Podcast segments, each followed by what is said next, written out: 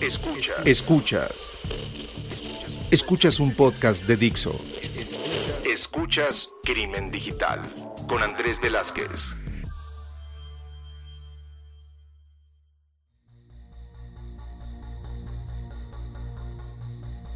¿Qué tal amigos? Bienvenidos a esto que es Crimen Digital, su podcast de cómputo forense, seguridad en Internet, todo lo relacionado con el cibercrimen. Mi nombre es Andrés Velázquez, me encuentran en Twitter como arroba cibercrimen, en Facebook como Andrés Velázquez Cibercrimen y en Instagram y todo eso también como cibercrimen. Y quiero agradecer a todos los que nos están mandando mensajes a nuestras redes sociales, arroba crimen digital en Twitter, crimen digital en Facebook, y aquellos que están visitando la página para poder llegar a mandarnos algún tipo de comentario y saber que nos están escuchando y que les está gustando estos temas que estamos platicando. Pues ya estamos en mayo y sigue este tema del coronavirus, sigue todos estos temas, pero el día de hoy quería meterme un tema que es bien interesante y que pocas veces está tocando desde el punto de vista de aquellos que nos dedicamos específicamente al área de ciberseguridad. Y para ello invité a, alguien que nos conocimos, eh, vamos a decirlo, hace poco tiempo, porque nos conocíamos, pues porque uno, nos, uno escuchaba al otro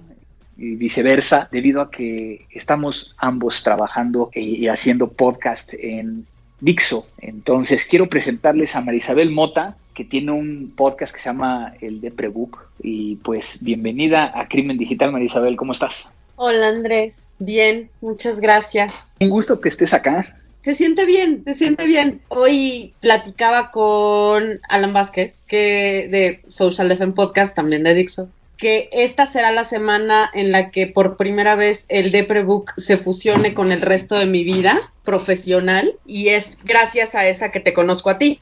Exactamente. porque te he escuchado en Social FM Podcast y he escuchado tu propio podcast porque me dedico a hacer social media. It happens que sucede que en Dixo, pues, yo, yo soy la, la, la, loca certificada. Ahorita nos vas a platicar precisamente de este tema de, de este podcast y bueno, como siempre lo hago en crimen digital, pues me gustaría que nos platicaras brevemente qué es lo que te has dedicado eh, y a lo mejor un poquito también acerca de por qué creaste el Deprebook y que eso nos va a llevar un poquito a lo que quiero platicar en este episodio. Pues mira, me dedico a escribir, ese es mi oficio en realidad. Tengo, no sé, desde los 18 años, eso es demasiado tiempo para decirlo público. Tengo más de 25 años dedicándome a escribir.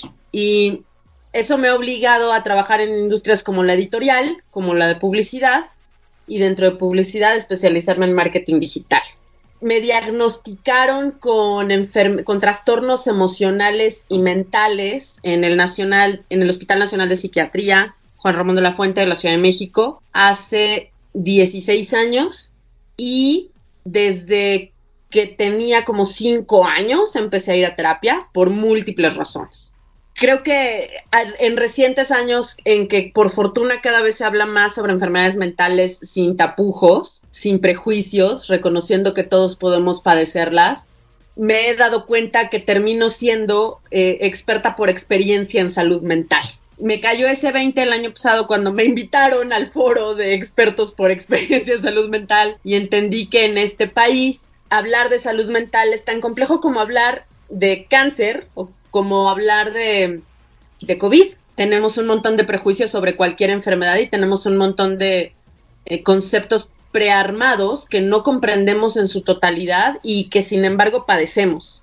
Desde la gripa hasta el COVID hay confusiones y mitos, con más razón desde la depresión y desde la ansiedad. Y yo lo que sé hacer es escribir y sé sobrevivir a vivir con una enfermedad que se llama distimia, que es depresión crónica, y quien entienda de depresión, quien la haya padecido, sabe que eso es como vivir con un monstruo que constantemente te está diciendo, no vale la pena, todo, que comas, que desayunes, que te bañes, que te muevas, que te enamores, que te desenamores, que trabajes o que vivas. Mis credenciales son esas, sé explicar las cosas y tengo muchísimos años sobreviviendo una enfermedad con esta característica personal de ser terriblemente curiosa e investigadora. Pues muy bien, y, de hecho yo he escuchado el Deprebook precisamente para poder llegar a entender un poquito, a lo mejor algo que yo no he visto tan cercano. Y a veces con gente que conozco que tiene depresión, el saber también qué están viviendo de su lado. Entonces los invitamos también a que estén escuchando el Deprebook aquí en Dixo y pues vamos a lo que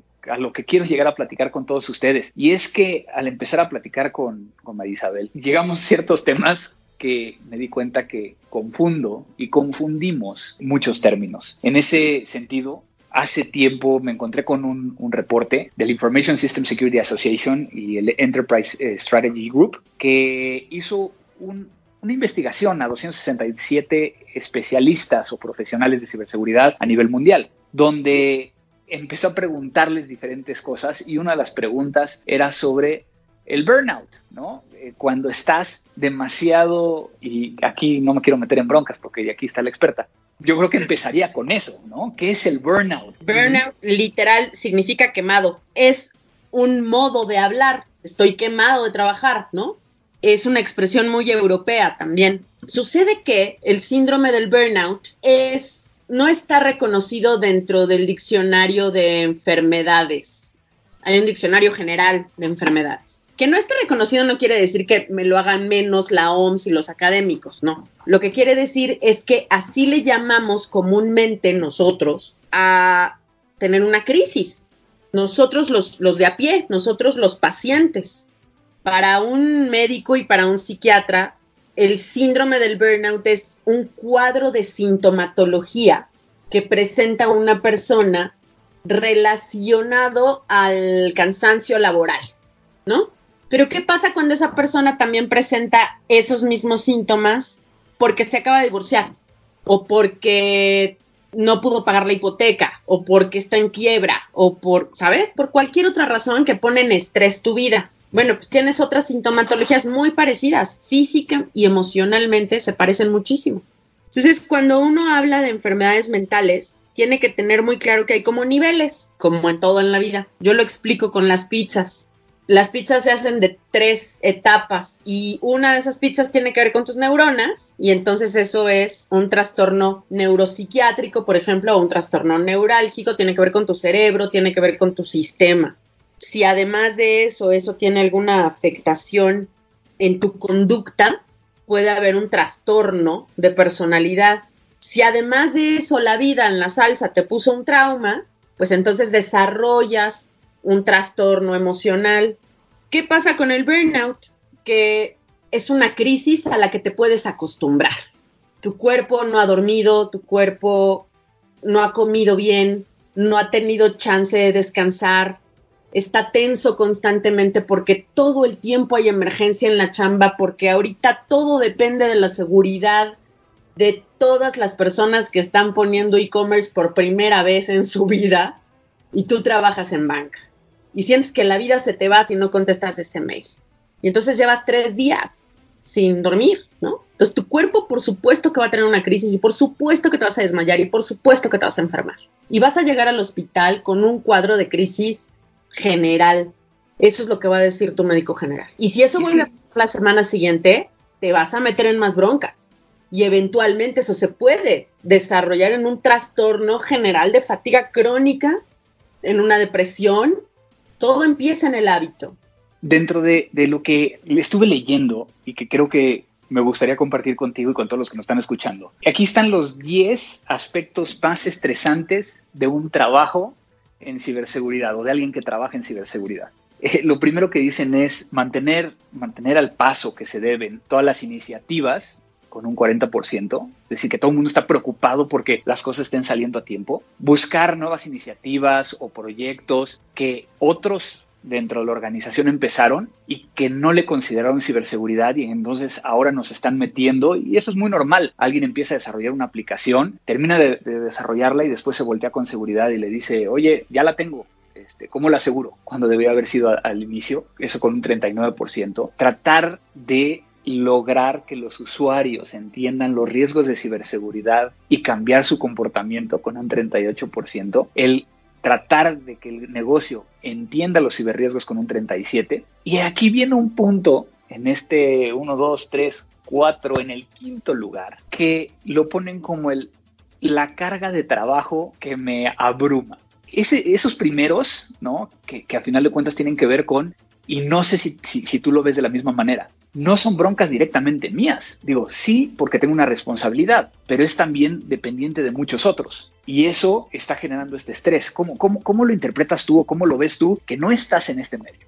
amo hablar con ingenieros sobre salud mental. Hablo hablar con gente que entiende procesos de ingeniería sobre salud mental. De verdad, o sea, no lo digo sarcásticamente. Uno de mis mejores amigos es ingeniero, es programador, tiene enfermedades mentales y tiene enfermedades crónicas y es creo que una de las personas que mejor me entiende. Pero no todos los ingenieros tenemos enfermedades mentales, ¿o sí? No es, no es, no te lo entregan con el diploma ni con tu credencial de trabajo. Te entregan el certificado de que todos podemos tener enfermedades mentales en el momento en el que naciste.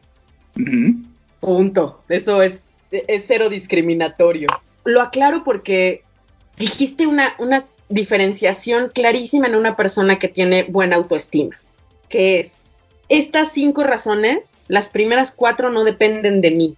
Y tienes toda la razón. De ti no depende que estés al ritmo de la innovación, ¿sabes? Tú puedes intentarlo, pero la innovación siempre te va a ganar porque es colectiva. De ti no depende que el otro entienda lo que tú expliques. Depende hacer, de, ti depende explicarlo de la mejor manera posible, por supuesto, pero no depende de ti que el otro lo entienda. Una buena autoestima siempre diferencia hasta dónde están tus límites y no se siente amenazada por no cumplir las expectativas ajenas. Una persona que no padece depresión, que no ha padecido depresión crónica, que no tiene un trastorno de personalidad limítrofe, que no tiene un trastorno bipolar, cualquier persona que no tenga dañada su autoestima va a poder dividir muy fácilmente la frase más sanadora del mundo que es no es mi responsabilidad. Por eso tal vez tú te vas directito a la quinta, ¿no? Y ahí es donde dices, ¿qué hago con la carga de trabajo que me abruma? Y fíjate, por favor, la formación de esa oración. El único problema que puedes resolver en esa oración es que no te abrume la carga no puedes resolver la carga de trabajo. La carga de trabajo es infinita, es como los, es, como los platos sucios, es como la cosecha de mujeres, es como los hombres que llueven. Nunca se acaba. Y no depende de ti. Pero que te abrume sí depende de ti. Y entonces estábamos hablando del burnout, de trauma y ahora de estrés. ¿Por qué nos cuesta tanto trabajo el poder llegar a, a entenderle? Porque el proceso es aleatorio, no es ordenado. Porque las mentes racionales queremos las cosas en 1, 2, 3, queremos que sean lineales o geométricas. Y la mente es fluida. Mi diagnóstico tiene una parte neurálgica, ¿no? Yo tengo una cosa que se llama disritmia paroxística en el lóbulo parietal frontal izquierdo. Que si lo explicamos en términos de sistemas, quiere decir que una cuarta parte de mi cerebro tiene no, en términos de sistema, no, de electricidad. Una cuarta parte de mi cerebro tiene conexiones con diablitos y con cinta de aislar y las otras tres son normales y tienen sus coblens muy acomodados, ¿no? Se medio sabe a estas alturas que las mujeres de mi complexión, de mi estadio biológico, el promedio de edad en este país que tenemos eso, también padecemos algún trastorno de personalidad. Eso es lo que se sabe, ¿eh? No se sabe más. No se sabe si por eso me comporto como me comporto. Eso es lo que se sabe. No se sabe si nací así. Lo que te puedo decir es que dos de mis hermanas tienen lo mismo pero que el comportamiento de mis hermanas no es el mío y que sí tengo muchísimos miedos compartidos con ellas, pero ninguna de mis hermanas tiene agorafobia.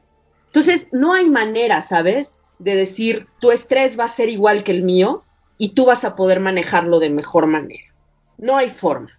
Lo que sí te puedo asegurar es que lo que tenemos en común todos los seres humanos es la misma capacidad de volverte loco que de obligarte a salir de ahí. Y Yendo un poquito más a, estos, porque son 10 puntos, me quedé en el quinto y me queda claro, ¿no? De que tú le pones este, el término abrumador, ¿no? Y cada uno le pone ese término que a mí me llamó mucho la atención, ¿no? Continuando con los puntos o los aspectos más estresantes de, alguien que trabaja en ciberseguridad, pues está las emergencias constantes y las disrupciones que hacen que me desvíe de mis tareas primarias, el miedo de hacer algo mal, el hecho de también el mantenerme con mi operación normal mientras estoy tratando de comprobar que las cosas son auditables, el monitorear el estatus de seguridad dentro de mi organización o dentro de terceros con los cuales hago cosas. Y finalmente, el último punto, el lograr ir a través de la organización con todo este grupo de tecnologías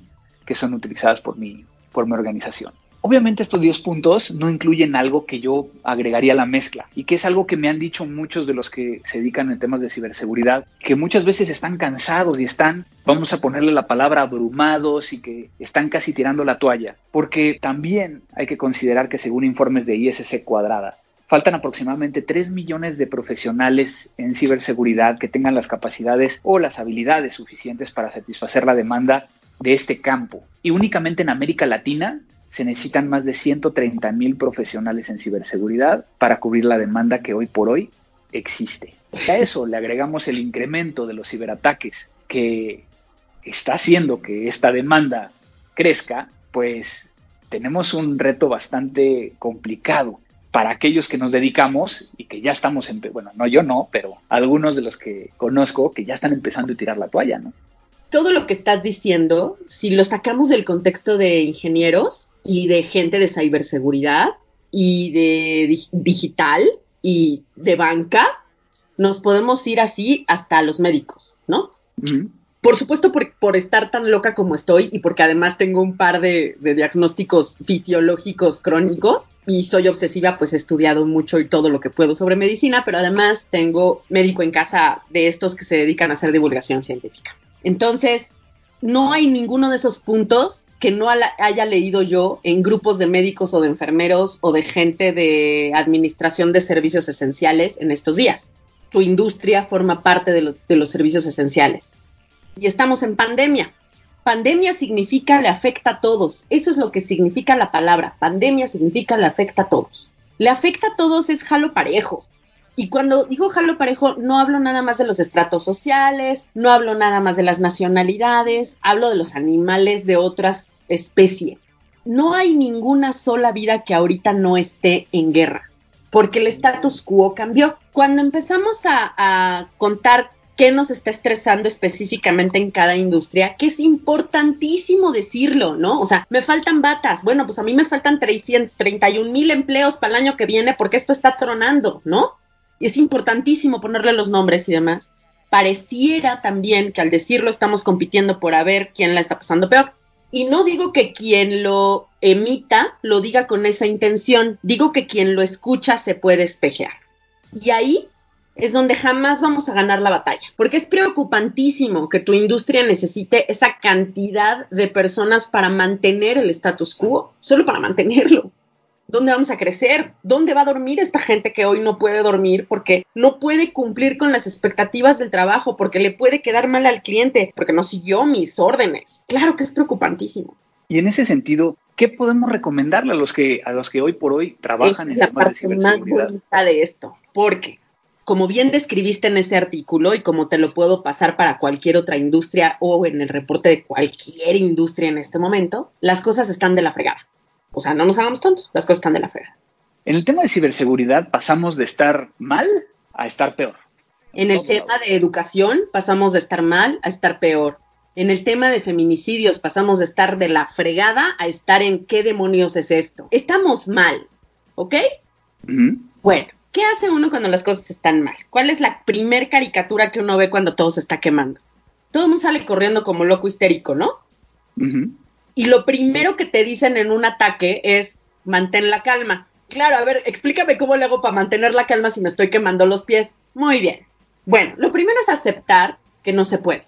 Que como bien dijiste tú hace rato, Andrés, hay tres millones de cosas en esa lista que no tienen que ver conmigo y no están en mi control. En el momento en el que aceptas la cantidad de circunstancias y contextos alrededor de ti que no están en tu control, no nada más te, derrotas ante el destino y te acuerdas que eres un engranaje más dentro de una maquinaria enorme, te haces cargo de la chamba que te toca. Solo de la chamba que te toca. No de la chamba del otro que te preocupa que salga mal porque entonces echa a perder la tuya, porque entonces el cliente queda mal, porque entonces, ¿sabes?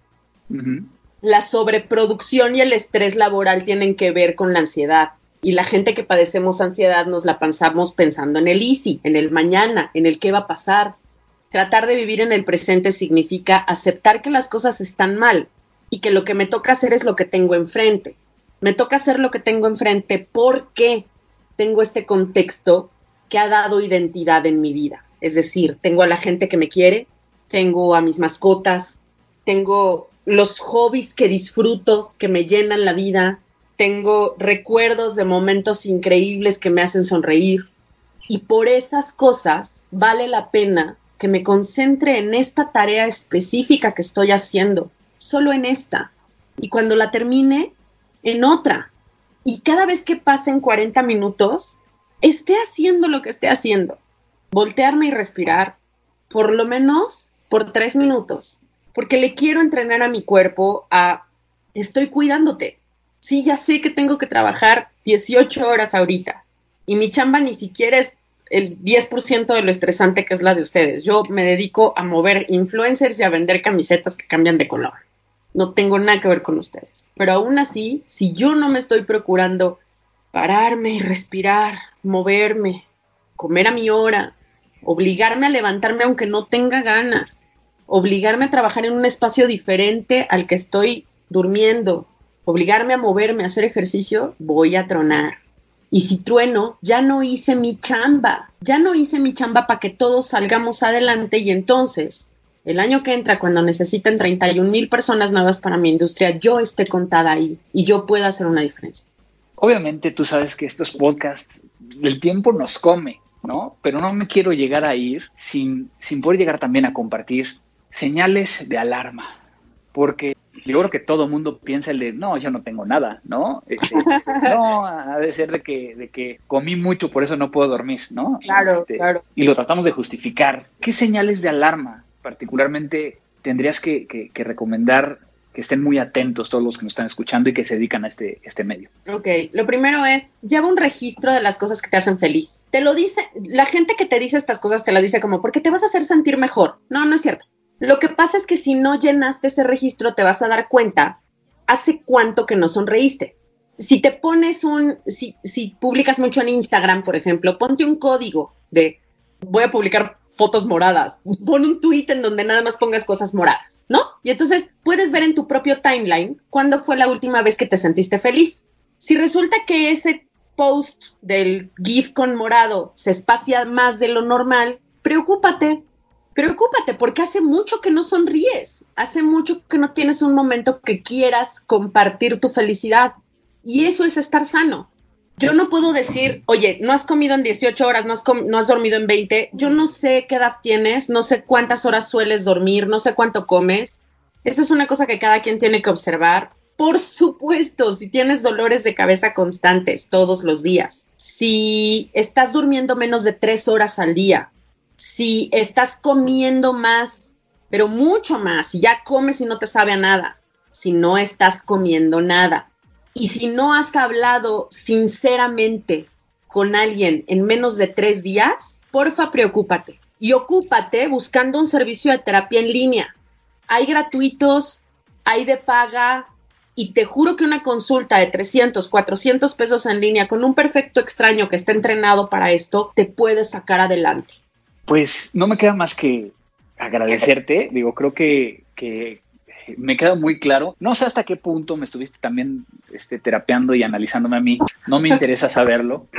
Este, pero al final de cuentas creo que, que, para todos los que nos están escuchando, pues entender que no están solos, ¿no? Muchas veces a mí me lo comentan en forma en corto, ¿no? Este, tratando como de también no decirle a los demás que, que, que, que, están sintiendo esto, ¿no? Y creo que, que como tú lo dijiste, el poder llegar a compartirlo y decir que nos está pasando algo, pues también es muy importante para, para todos los que estamos en esta, en esta comunidad de ciberseguridad. Este, ¿Dónde te podemos llegar a seguir? Twitter, Facebook, todas esas cosas. Arroba María Isabel Mota, donde me busquen. Y el Deprebooks es arroba el Deprebook en donde lo busquen. Instagram y Facebook y Twitter. Casi no uso Facebook, esa es la verdad. Yo soy mucho de Twitter y de Instagram en las dos plataformas. Y antes de que, de que nos vayamos, a toda la gente que, que está trabajando ahorita para mantener nuestras cuentas de banco seguras, para que los inventarios de las tiendas, de, de, nuestra comida, de nuestros médicos, de nuestras croquetas, de todo, toda la gente que está detrás trabajando en seguridad. Muchas, muchas, muchas gracias. Se están rifando bien, cabrón, y se los agradezco en el alma. Pues muchísimas gracias por tu tiempo, por compartirnos todo esto. Espero que se repita. Ah, claro, cuando quieras, cuando que quieras. Hagamos, que hagamos un otro crossover, este, a lo mejor también allá en el Deprebook. No sé de qué hablaría yo, pero, pero también estaría eh, ya dijiste que ya solito te analizaste el día que quieras, nos vamos para allá. Me parece perfecto. Invitar a todo el mundo que, escuche el Deprebook también, así como los otros podcasts que tenemos en, en Dixo. Y pues muchísimas gracias de nuevo por, por esta oportunidad. A ti, Andrés. Y con esto damos por terminado este episodio. Es un episodio que ya saben, nos está ayudando Vero en la edición de este podcast directamente en Dixo y que nos pueden llegar a contactar por arroba crimen digital, en crimen digital en Facebook y en la página www.crimendigital.com. Pues vayan pensando todo lo que escucharon de este podcast y como bien dijo Marisabel, vayan actuando. No se queden simplemente en escucharlo. Esto fue Crimen Digital.